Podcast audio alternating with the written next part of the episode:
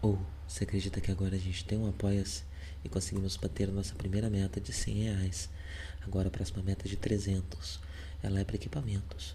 Pra gente poder ter um equipamento mais da hora, pro Live poder parar de pegar emprestado o microfone do irmão dele. É, isso às vezes atrapalha na nossa para marcar a gravação e tudo mais. Então, 300. A gente vai juntando esse dinheiro é, além do 100, né? E assim que tiver o suficiente para comprar equipamento, a gente compra e uh, essa meta passa a ser outra meta.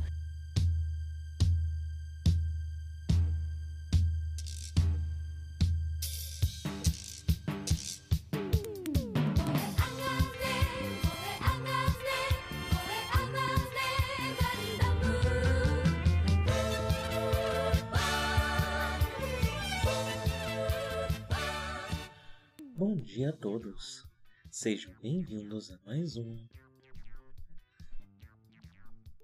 Café com Gana. Hoje eu tô tomando um chazinho de camomila.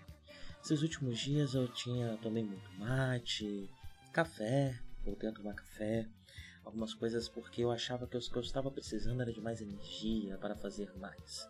E aqui fica ah, uma dose de sabedoria para vocês no começo desse café com Gana. Às vezes, quando você acha que precisa de força, o que você realmente precisa é de calma. E por isso estou tomando um chazinho de camomila hoje para comentar o 36 episódio de Mobile Suit Gundam de 79. Nosso Gundam clássico, que já está na reta final faz um tempo, né? Esses animes enormes é, são assim mesmo. A gente entra na reta final quase na metade dele e não acaba nunca. É, não que eu esteja exatamente uh, ansioso pelo fim do Grande 79, mas eu diria que eu estou ansioso pelo começo do que está por vir. Né? No momento eu estou um pouco mais inclinado a fazer a Zeta Gundam quando a gente terminar, seguir uma ordem de lançamento, é, que acaba sendo a minha tendência natural. Eu não, eu não gosto muito de seguir quando vou assistir coisas franquias que se passam no mesmo é, universo, eu não gosto muito de seguir a, a ordem cronológica daquele universo. Eu acho que sempre é mais interessante seguir a ordem de produção, uh, porque você acaba podendo ver um pouco mais do que você você provavelmente vai ter um pouco mais da bagagem que quem assistiu a série quando assistiu a série tinha. Uh, você vai poder entender um pouco mais da lógica do desenvolvimento daquela franquia. Uh, de uma, as coisas vão se encaixar e fazer um pouco mais de sentido se você estiver tentando entender eh, os rumos né, que a franquia está tomando dessa forma. Uh, enquanto se você assiste de uma forma cronológica, sei lá, fica difícil perceber uh, por que, que teve um retcon, por exemplo. Uh, que às vezes o retcon vem antes, às vezes não você saber que ele é um retcon, né? E é uma informação importante, enfim, tem muitos outros detalhes uh, que me fazem sempre inclinar mais para assistir as coisas na ordem que elas foram produzidas e não na ordem cronológica dentro daquele universo de ficção, né? É, é, mais interessante assim, eu acredito. Então eu estou mais inclinado a, a, a fazer Zataganda quando é, o Ganda terminar. E, e aí rola uma certa ansiedade, realmente, da minha parte de começar a Zeta Gundam, porque essa é a segunda vez que eu assisto o Gundam Clássico também, né? Então, nada do que está por vir agora é muito novidade para mim, enquanto o Zeta Gundam é um, um horizonte é, uh, que está logo ali, mas não chega nunca, porque ainda faltam acho que sete, oito episódios pra gente encerrar uh, o Gundam clássico. Mas eu também não vou fazer tipo episódios duplos com, com, com, com dois episódios por, por, por, podcast, nem nada do tipo para acabar mais rápido, porque mesmo é, mesmo que, que, que, não tenha muita novidade nesses episódios, eu estou conseguindo extrair deles ainda, e mesmo que eles sejam é, a série esteja em um momento em que o valor de produção caiu, em que tudo está mais corrido, uh, porque o cancelamento né, já, já é sabido e eles já estão se preparando para o fim, Uh, mesmo assim, é, eu ainda estou conseguindo tirar bastante coisa de cada, um, de cada um dos episódios, né? Você viu o episódio anterior, foram quase 40 minutos que eu fiquei falando sobre ele. É, o de hoje eu suspeito que vai ser um pouco mais curto, mas é, é sempre perigoso falar isso, porque quando vai ver, eu estou aqui falando há horas, é, por 5 minutos, sobre coisas que ainda não são um episódio, olha só. É, mas eu acho que dá para tirar bastante coisa ainda é, de cada um desses episódios, uh, sem precisar juntar eles em, em um único bloco. É, então vamos é, praticar e exercitar um dos principais motivos pelo qual uh, eu criei o Café com Ganda. que é aprender a diminuir um pouco o ritmo e a ter mais paciência. Bem, nesse episódio nós temos a conclusão da Batalha de Solomon. Para quem ouviu o episódio passado, Solomon é essa base de Zeon, que é um asteroide uh, customizado para se tornar uma espécie de fortaleza e que se localiza próximos às ruínas da Ala 4, que foi foram as primeiras uh, as primeiras colônias atacadas uh, por Zeon quando a guerra começou, a guerra de um ano começou. Inclusive, para interessante pensar que as alas aparentemente são organizadas em ordem, né? Porque Zeon é a ala 3 e o primeiro que eles atacaram foi a ala 4. Deve ter uma proximidade geográfica, não cheguei na pesquisada. Não sei se eu posso chamar de proximidade geográfica também, porque está no espaço, né? Então acho que não é geográfica, cartesiana, não sei que termo usar para essa proximidade. Mas enfim, esse episódio ele tem dois grandes temas, né? O primeiro deles é Mirai e Slager. Um, isso chega a um ponto que eu não posso mais, né? Até agora eu fui uh, um grande negador. Eu estive em intensa negação de que Mirai estaria se apaixonando pelo filho da puta que deu um tapa na cara dela por nada alguns episódios atrás. Mas sim, isso está acontecendo. É... E acontece de um jeito esquisito, né? Porque tudo que a gente tem dessa, desse interesse da Mirai pelo Slager, até agora foram olhares, foram coisas muito indiretas, de certa forma, porque aparentemente, esse é o meu palpite, o plano para esses personagens nesse arco final era formar ali uh, um quadrado amoroso né, entre Mirai, o ex-noivo, que eu sempre esqueço o nome, Bright e Slager, que seria eventualmente reduzido para um triângulo, né, quando a Mirai dá um fora no ex-noivo dela, né, o noivo se torna ex-noivo. E, e, aparentemente eu acho que existia um plano maior de desenvolver esse triângulo amoroso é, um pouco trágico aqui, né?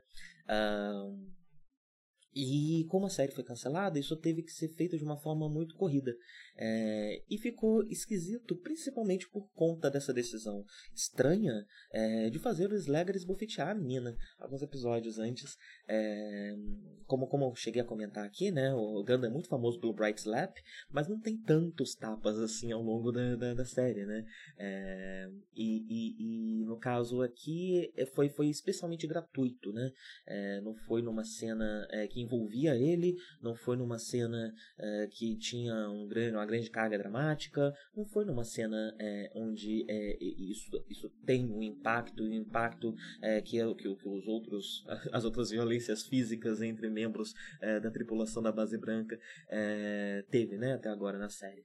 Então foi uma, foi, foi uma cena esquisita, né? E eu acho que tudo isso é o resultado dessa desconjuntura é, do final da série. Porém, não posso mais isentar é, Ganda Original e Tomino é, de, de, de, dos próprios valores é, da sua época, que muitas vezes são criticados, mas às vezes são valorizados. Né? E eu acho que o Slager é uma grande figura nesse quesito. Ele é um personagem visto como escroto, ele é um problema que, que, muitos personagens tratam ele como um problema, mas ele se torna um escrotinho de, de estimação é, até o ponto da da moça que, que, que levou o tapa dele se apaixonar por ele. É, pelo menos a série não faz essa correlação entre o tapa e a paixão, né? É, mas tá ali, né? E é, e é, e é meio chato, é, é, chato isso estar lá. Ah, mas isso se resolve nesse mesmo episódio, né? Ah, então eu vou comentar um pouco ah, desse relacionamento dos dois. Uh, nesse, uh, nesse episódio. Né? Também por conta da desconjuntura uh, desses últimos episódios de Gundam, que estão muito corridos, é, o, e, e, ao mesmo tempo que eles estão corridos, eles precisam seguir a estrutura básica do gênero, né? Do gênero do qual eles estão ali é, renovando, se, se, se apropriando de, de características para inventar esse novo gênero é, que, que, que está fazendo aqui. Então, é, ele, ele, ele, a história precisa ficar mais condensada, mas todo episódio precisa ter lutinha de robô, todo episódio precisa ter, é, enfim, né, a trama da guerra também se desenvolvendo resolvendo, é algo que é, né, não é só uma exigência do, do, do, do, gênero, mas também é algo que precisa se resolver na trama é, desse Ganda. Então o que acaba acontecendo é que a parte de desenvolvimento de personagem acaba sendo a que perde mais, pelo menos até agora. É, essa batalha de Salomão ela foi super interessante, né? Eu acho que, que, que as batalhas perdem no quesito qualidade de animação,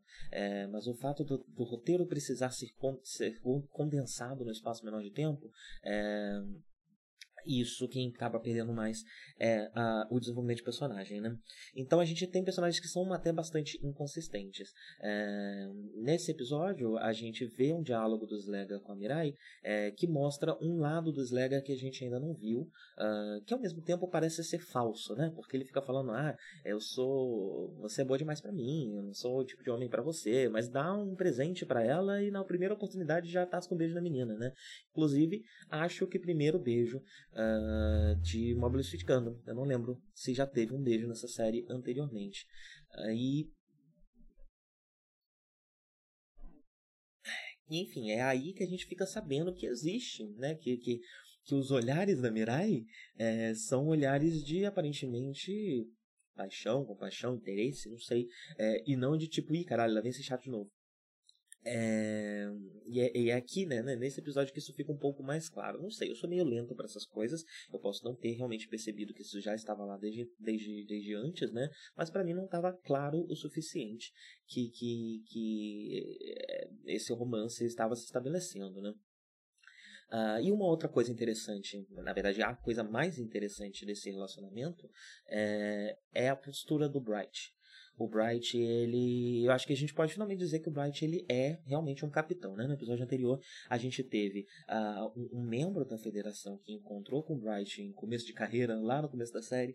É, verbalizando, né, que ele agora se parece mais com o capitão, e esse episódio mostra um pouco mais dessa postura também, né? A gente já tinha visto é, pequenos, é, pequenos traços que já que acabam escorregando, né?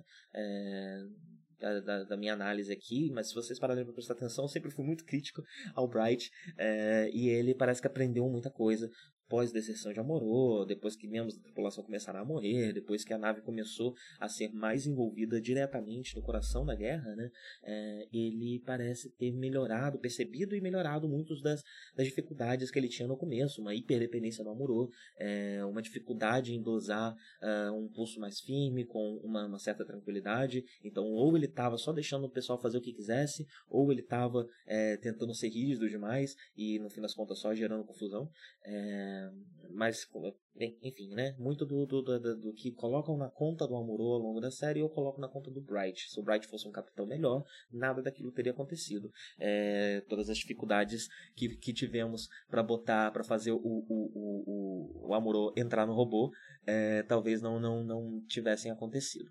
E aqui a gente vê um Bright muito mais maduro, né? E é uma maturidade que não é uma maturidade que não está só no, no, ofício de capitão. Também parece que é, essa melhoria dele enquanto capitão veio junto com é, uma certa investigação interna é, e melhoria interna, uma evolução realmente do personagem.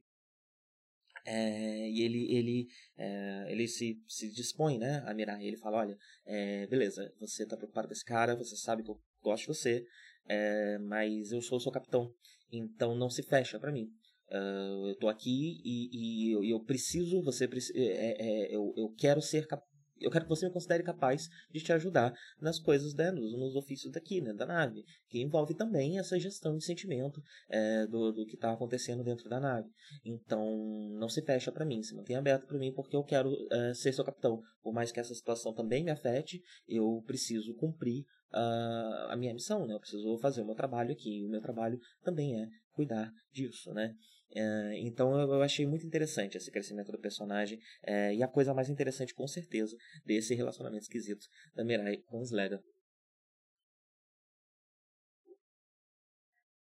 Bem, o outro grande foco do episódio é o Big Zan. Big Zan é uma mobile armo que está sendo usada pelo, pelo Dozouzabi, é, e ela é uma, uma mobiliário muito diferente, né? Dizem. Aparentemente, eu, eu, eu, descreveria ela como um grande canhão com pernas, né? É, ela tem esse tiro super potente de feixe que destrói naves inteiras, naves eh, cruzadores com apenas um tiro. É, e é, é, é ainda é um protótipo. É, inclusive o, o Dozzle, né, quando ele está lá demonstrando as forças do Big Zam, ele comenta que se essa nave for é, produzida em massa, se eles iam conseguir produzir em massa, e pela fala dele parece que há a possibilidade de conseguir produzir é, é, esse, essa armor uh, em massa, a guerra está acabada. E eu concordo, né? O bicho sozinho, um protótipo, conseguiu destruir praticamente uma frota inteira da federação. É, então, é, é, ele é o, é, o, é o, grande brinquedo né, desse episódio. E eu acho, se eu não me engano, o último grande brinquedo. O Makuvi, no próximo episódio, vai pilotar uma suíte que tem temática de cavaleiro é, medieval. Que, que, que, é, que eu gosto bastante dela também. Uh, então, não, não é o último brinquedo, eu estou errado, mas eu acho que é a última das Mobile Armors. Isso eu tenho quase certeza. Posso estar errado também. Eu sempre estou errado, né? E esquece esse negócio de último, né? Último porcaria nenhuma. Tem mais brinquedo pela frente. É, mas esse é um que chama bastante atenção. Porque ao contrário dos, dos episódios anteriores, que a, a Armor é quase uma uma obrigação, né? É, o Big realmente ganha um destaque muito grande nesse episódio. É, ele, ele é retratado como uma espécie de criatura, né? Ele sai de uma, de uma caverna, porque eles estão num, num meteorito, né? Então ele sai de uma caverna é, e nas primeiras vezes que ele aparece, ele está sempre envolto em sombras e só vem a rajada de luz que derrete ou, ou as suítes da, da Federação é, e transforma só numa massa esmorfa ali de, de, de metal. Então ele, ele tem esse quê, né? De, de um monstro, né? É, é bem interessante a forma como retratam uh, o, o, o Big Zam.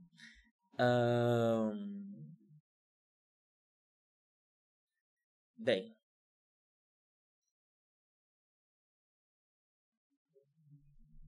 esse combate com o Big Zam acaba focando é, é, é, do Amuro, né? O Amuro e o Gundam é quem está enfrentando o Big Zam, até porque eu acho que dado o histórico que, que, que, que o Ganon já tem, realmente é a única força párea é, para uma, uma criatura como essa, né?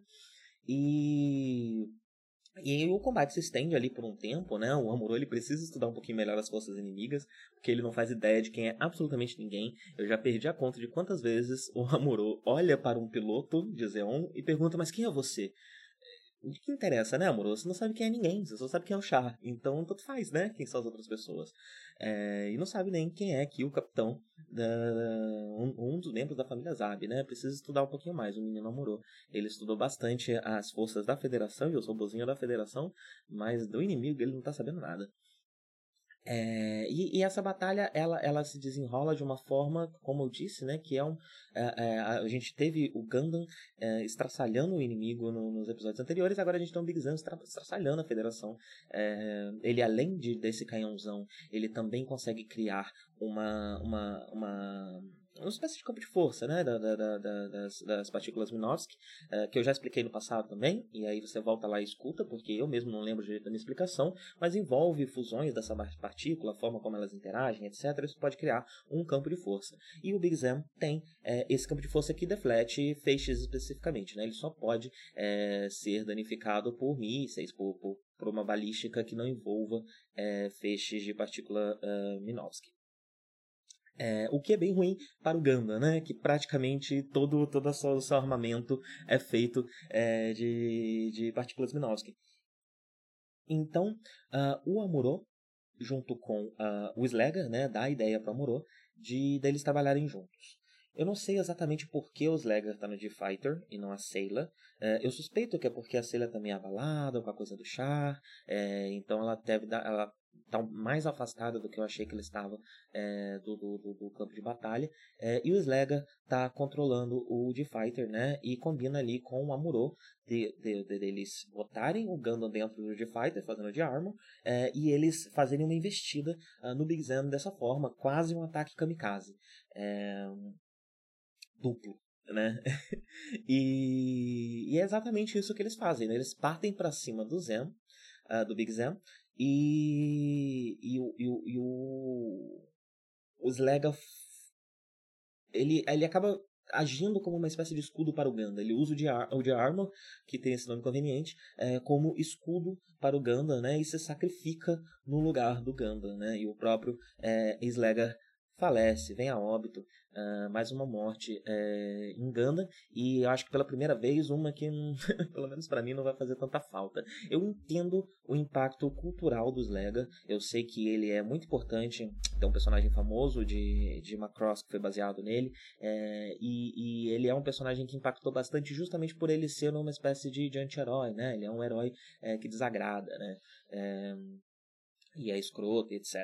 Uh, mas eu, eu, eu, eu acho que no fim das contas ele é um personagem que foi desfavorecido por essa pelo cancelamento de Ganda, né? Eu acho que é talvez o que se, os personagens inspirados nele tenham muito mais a apresentar, um arco de redenção ou algo do tipo é mais crível do que aqui o Slega, que é mais um, um, um, arquétipo com um micro arco de redenção que não vende muito, é, concentrado em poucos episódios, é, não tem tanto tempo assim, e a maior parte do tempo ele é só um incômodo, né, é, que vem do nada, então é, é um personagem realmente muito difícil de, de para mim, é, de se importar tanto, mas mesmo assim, Uh, as mortes de Gandalf elas são sempre muito bonitas, né? Elas são sempre muito impactantes.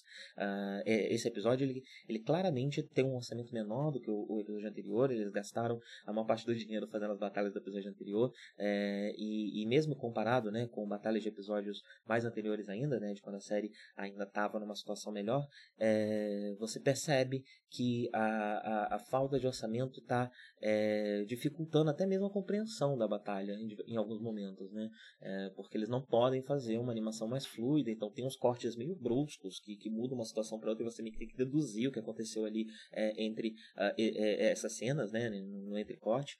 E só que mesmo assim eles separam um momento especial para o momento da morte, né? Então, durante a morte do personagem, aí sim você tem uma animação mais fluida, você entende mais do que está acontecendo, é, o ritmo é, parece mais um ritmo proposital e não um ritmo é, forçado pelas circunstâncias. É, e a morte ela é bastante, bastante impactante aqui, a morte do Slayer. Ah, e vemos, né, toda a tripulação chorando ah, e sofrendo com a morte desse rapaz, uh, Slagger Law. Morreu. Um, eu acho que é isso, né? Ah, tem um detalhe interessante, né? Quando o Dawson sai do Big Zam pra para atirar no Amorô, o Amorô vê essa criatura, né? Ela vê um capeta atrás do Dozel. Eu, eu, não, eu não tinha essa lembrança é, toda da série e eu não sei nem se isso vai ser explicado. O que exatamente está acontecendo? Tipo, o Amorô tá brisando, ele tá. Ele tá. É, tem alguma coisa relacionada com o type, ele tá enxergando alguma coisa ali. É, o que exatamente está acontecendo? Por que, que ele tá vendo um capeta atrás do maluco? É, porque né, eu acho que a própria série estabelece que ninguém de, de especialmente os generais, né, apesar dele já ser da família Zab, é, são poucas as pessoas de Zeon que são más, né, que são vilõezonas de, de virar a capa e dar risada. É, no geral não é assim. Desculpa pelo negócio barulhento aí, sei lá o que, que foi isso, nem parece caminhão, sei lá o que, que foi. É, no, no, geral, não são personagens é, que são tratados como o mal, né? E aí tem essa, essa figura diabólica é, que o Amuro vê atrás dele. Eu não sei se isso, se isso chega a ser desenvolvido nos próximos episódios, mas eu achei curioso. É, e aí eu preciso frisar aqui até para lembrar uh, disso, caso a série não, não trabalhe esse elemento, né? Uh, e outra coisa que eu queria reforçar é que uh, as forças da, da, da, as forças da Cacilha vêm resgatar né, uh, o, o, o Dozon é, vem, vem ajudar né, na batalha, porque o próprio Dozo, na verdade, ele morre quando Amuro destrói o Big Zam. E é, é, por Makuvi, que é um personagem que eu até esqueci que estava vivo, mas ele realmente já tinha aparecido aqui ou ali para lembrar que ele estava vivo, que é o principal é, comandante né, no, é, no, sobre as ordens de Cacilha, uh, junto com o Char, né, que no momento também obedece a Cacilha. É, e ele que está liderando essas forças, e ele, res, ele resgata a, a esposa do Dozel e a Minerva, é, a bebezinha, a filha deles, que vai ser importante no, nas séries é, que estão por vir. Uh, e eu achei muito forte a, o, o, trabalho do dublador no Makuf. Ele é um personagem que até agora ele era uma espécie. Ele, ele tá nesse, nesse arquétipo de fuinha, né? Ele é, ele é ardiloso, ele é, é trapaceiro muitas vezes, né? Uh, então o, o, personagem, o trabalho de voz dele é, pega um pouco disso, né? Do, do, do aristocrata, aristocrata trambiqueiro, eu diria que, que é um pouco do, do, do, que o trabalho dele tem de voz ali. Uh, Uh, e nesse episódio é, é, ele recebe a notícia da morte do Duzzle na frente da esposa do Duzzle e da bebê. E você percebe, ele não direciona a palavra para ela, porque ela só escuta, né? E imediatamente ela chora, ela escuta um, um, um soldado, não sei, é, dando a notícia pro, pro Makuv, uh, e ela começa a chorar imediatamente. E ele não dirige a palavra para ela, mas ele responde soldado com um tom de voz muito solene, é, que é praticamente outro personagem, né? Mas você consegue perceber ali também nele uh, alguns traços do que já tinha sido colocado nele até agora. Um trabalho de voz muito bom. É, não sei o nome do dublador, esqueci de ver antes de começar a gravar.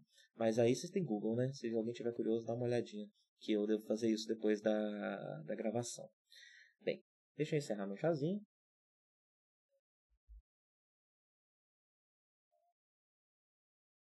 Por hoje é só.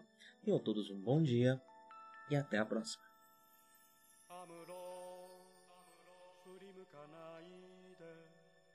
宇宙の彼方に輝く星はアムロお前の生まれたふるさとだ覚えているかい少年の日のことを 暖かいぬくもりの中で目覚めた朝をアムロ振り向くなアムロ男は涙を見せぬもの見せぬものただ明日へと明日へと。永遠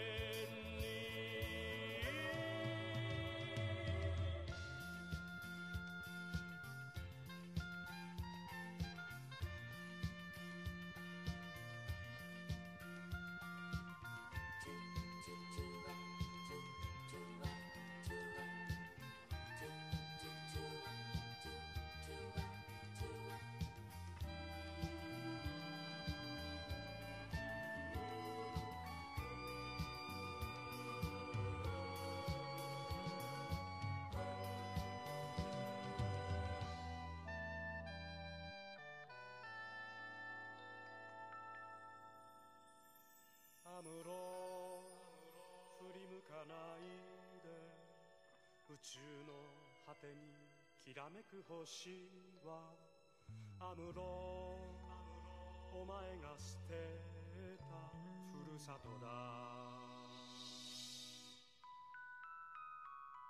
忘れはしない少年の日の誓いを青春をかけ守り抜けこの幸せをアムロ振り向くなアムロ男は寂しさ隠すもの隠すもの。ただ明日へと明日へと。永遠に。覚えているかい少年の日のことを暖かいぬくもりの中で目覚めた朝をアムロ振り向くなアムロ。男は涙を見せぬもの見せぬもの。ただ明日へと明日へと。永遠